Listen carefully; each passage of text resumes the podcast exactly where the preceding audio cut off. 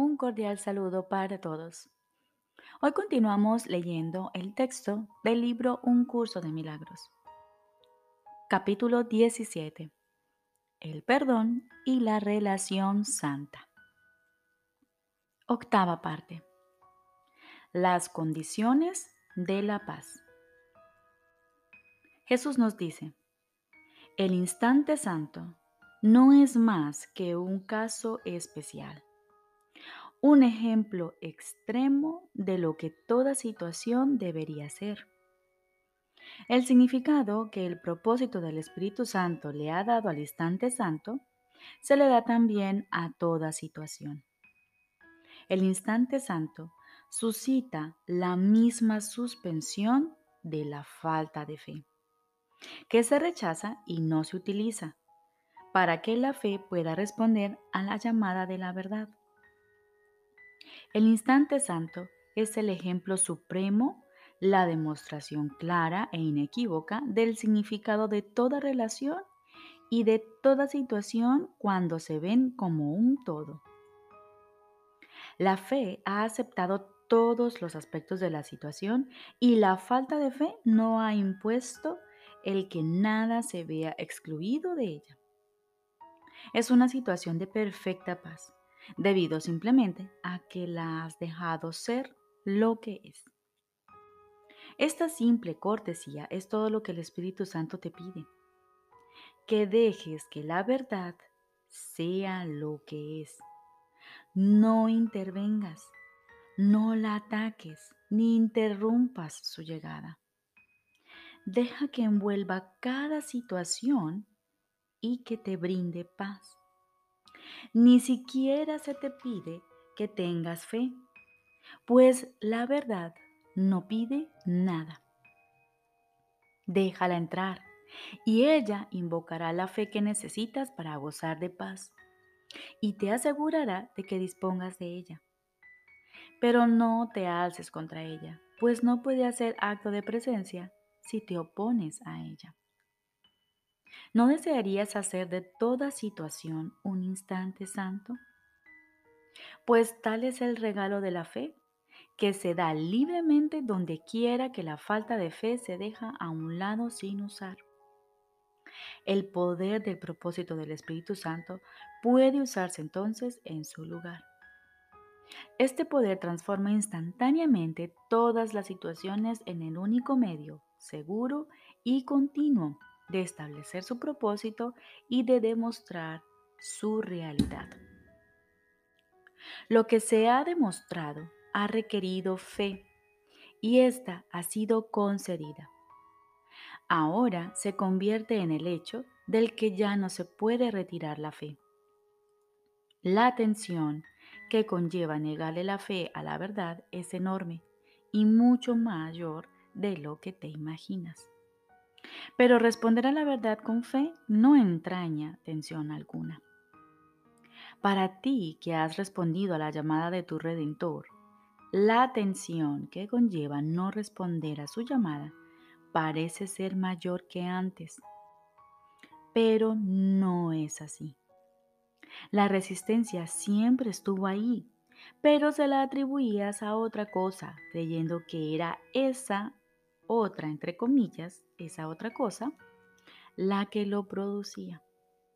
Mas eso nunca fue verdad, pues lo que esa otra cosa producía era pesar y depresión, enfermedad y dolor, tinieblas y vagas imaginaciones de terror, escalofriantes fantasías de miedo y abrasadores sueños infernales. Y todo ello no era más que la intolerable tensión que se producía al negarte a depositar tu fe en la verdad y a ver su evidente realidad. Tal fue la crucifixión del Hijo de Dios. Su falta de fe le ocasionó todo eso. Piénsalo muy bien antes de permitirte usar tu falta de fe contra Él, pues Él ha resucitado y tú has aceptado la causa de su despertar como tu propia causa. Has asumido el papel que te corresponde en su redención y ahora eres completamente responsable por él. No le falles ahora, pues te ha sido dado comprender lo que tu falta de fe en Él te ocasiona. Su salvación es tu único propósito.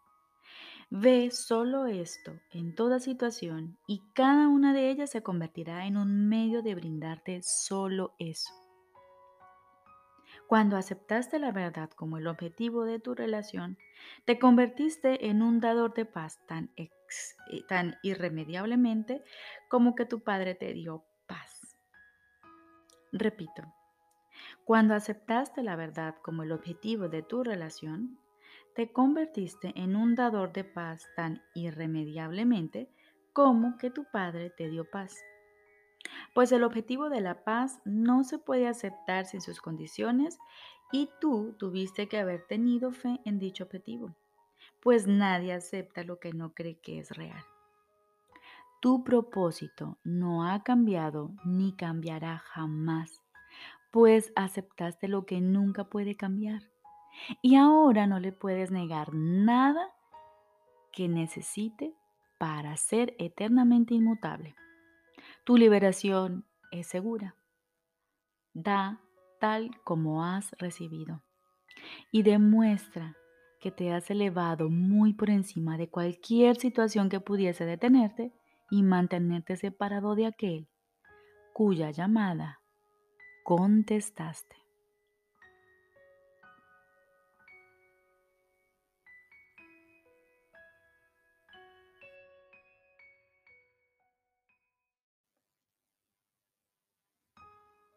Ahora continuamos con el libro de ejercicios. Lección número 142. Hoy comenzamos el día con este pensamiento central. Mi mente alberga solo lo que pienso con Dios. Despejamos nuestra mente de pensamientos engañosos y asumimos con actitud receptiva nuestro repaso de hoy.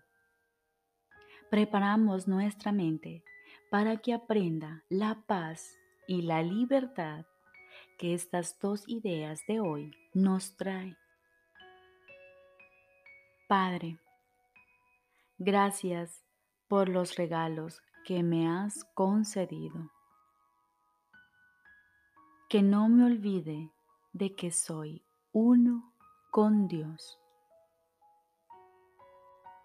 Repito, gracias Padre por los regalos que me has concedido. Que no me olvide de que soy uno con Dios. Luego cerramos los ojos y repetimos estas ideas dentro de nosotros. Gracias, Padre, por los regalos que me has concedido. Que no me olvide de que soy uno con Dios. Aquietemos nuestra mente. Escuchemos la voz de nuestro Padre y recibamos con gozo su regalo, su mensaje de amor. Y hoy, durante el día, a cada hora, vamos a traer de vuelta este pensamiento central. Mi mente alberga solo lo que pienso con Dios. Recordemos, lección 142. Hoy tenemos dos ideas de repaso. Gracias Padre por los regalos que me has concedido. Que no me olvide de que soy uno con Dios. Les deseo un feliz día.